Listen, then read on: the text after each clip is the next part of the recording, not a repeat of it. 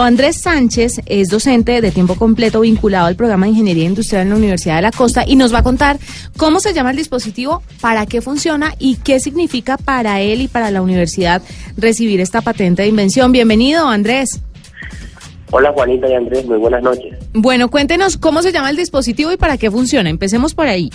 Hemos eh, bautizado el, dispositivo de forma eh, social y abierta como el RESPER o esfera de rescate. El nombre técnico con, de la patente como tal, sobre la cual se obtuvo en el diseño de la tecnología, es un dispositivo esférico con tecnología integrada. Eh, la funcionalidad principal es eh, asistir los procesos de rescate para víctimas inaccesibles o víctimas eh, o personas extraviadas.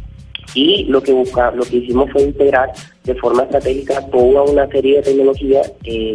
para eh, perdón, integrar toda una serie de tecnologías en un dispositivo, eh, en un concepto esférico. Por eso se llama esfera rescate o RESPER. Andrés, vamos a hacer una, mm, como para graficarle a nuestros oyentes la manera en que funciona esta esfera. Las personas deben cargar o mantener una esfera con ellas que en caso de un desastre se activa y se comunica con quienes están afuera, el equipo de rescate, o eh, es una, es, ese dispositivo eh, ya en la escena de desastre se envía o llega de alguna manera hasta donde está la víctima. Efectivamente, como mencionas en el segundo escenario el dispositivo tecnológicamente es tan, tan, tan complejo que no está pensado para usuarios eh, generales, es decir, para masificar la tecnología, para que cada quien cargue con una, sino es para que los cuerpos de rescate cuenten con un dispositivo de alta tecnología para asistir los procesos, eh, unos escenarios de desastres muy específicos. Eh, eh, basado en cuando la víctima es eh, inaccesible, es decir, no podemos llegar a donde está la víctima o la víctima se encuentra en una área extraviada. lo quisimos integrar la tecnología, toda, la, toda una gran cantidad de tecnología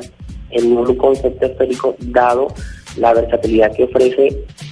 obtener una dada la versatilidad que se tiene al momento de usar una esfera para poder tirarla a, una, a unos lugares, digamos, por ejemplo, hay una persona que está atrapada en un edificio que está en incendio. Entonces, eh, pues en estos momentos lo que se espera es llegar a la persona, lo que se sabe es que eh, los cuerpos de rescate llegan, ingresan, buscan, pero eh, digamos que no hay forma de comunicarnos con una persona que esté atrapada en un, dentro de un incendio, dentro de un edificio, dentro de un lugar. Entonces, lo que se hace es, si no se puede acceder a ella rápida y fácilmente, lo que se hace es que se le hace llegar la esfera. Y precisamente lo que se espera eh, con, con su concepto esférico es que pueda ser lanzada con facilidad, pueda penetrar los lugares, ser botados por los canales pueda, a través de una ventana, a través de un pequeño hueco,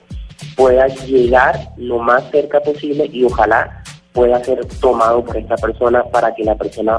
tenga una comunicación directa con el equipo de rescate cuáles son las dimensiones de la esfera y cuánto puede llegar a costar una esfera o de qué, de qué material está hecho también, porque es que imagínese una tirada de esferita entre escombros y que se parta a la segunda, al segundo lanzamiento. O, que, o que de pronto eh, tenga que enviar varias porque no llega finalmente, porque obviamente no son líneas rectas las que están entre el equipo de rescate y las víctimas. Sí, digamos que el diseño final sobre, la que, sobre lo que se solicitó la patente contiene todas las funcionalidades y contiene todas las tecnologías necesarias para asistir muchos escenarios de rescate. La tecnología que finalmente se, se diseñó a nivel de detalle, incluso con algunas pequeñas pruebas de laboratorio, pruebas de concepto, eh, pruebas de funcionamiento, eh, para, para que cupiera dentro de la dentro en la palma de la mano, tal cual como si estuviéramos agarrando una pelota de softball. No se espera que en la versión completa se, eh, se supere el tamaño de una pelota de softball como para que cualquier persona pueda tomarlo en la palma de su mano. La versión actual, que se prototipó conceptualmente, es decir, nada más la forma para poder validar el tamaño y que toda la tecnología cupiera en el tamaño de la mano, es un poco más pequeña que una pelota de softball. Más sin embargo, no es un solo dispositivo lo que se espera eh, fabricar. Se espera fabricar eh, versiones especializadas, aterrizadas a los a distintos escenarios de rescate. ¿Por qué? Un derrumbe tiene unas características, unas condiciones diferentes a un incendio, a una persona que está extraviada, a una persona que cayó en una canal, a tratar de acceder a uno a, a, personas que están atrapadas dentro de una mina. Entonces, lo que se dice es que se diseñó completamente, pero en la práctica lo que vamos a hacer es fabricar, prototipar y fabricar distintas versiones para cada escenario de rescate. Que los cuerpos de los cuerpos como de la defensa civil, bomberos o fuerzas militares puedan tener dispuestos y utilizarlos dependiendo de lo que está sucediendo.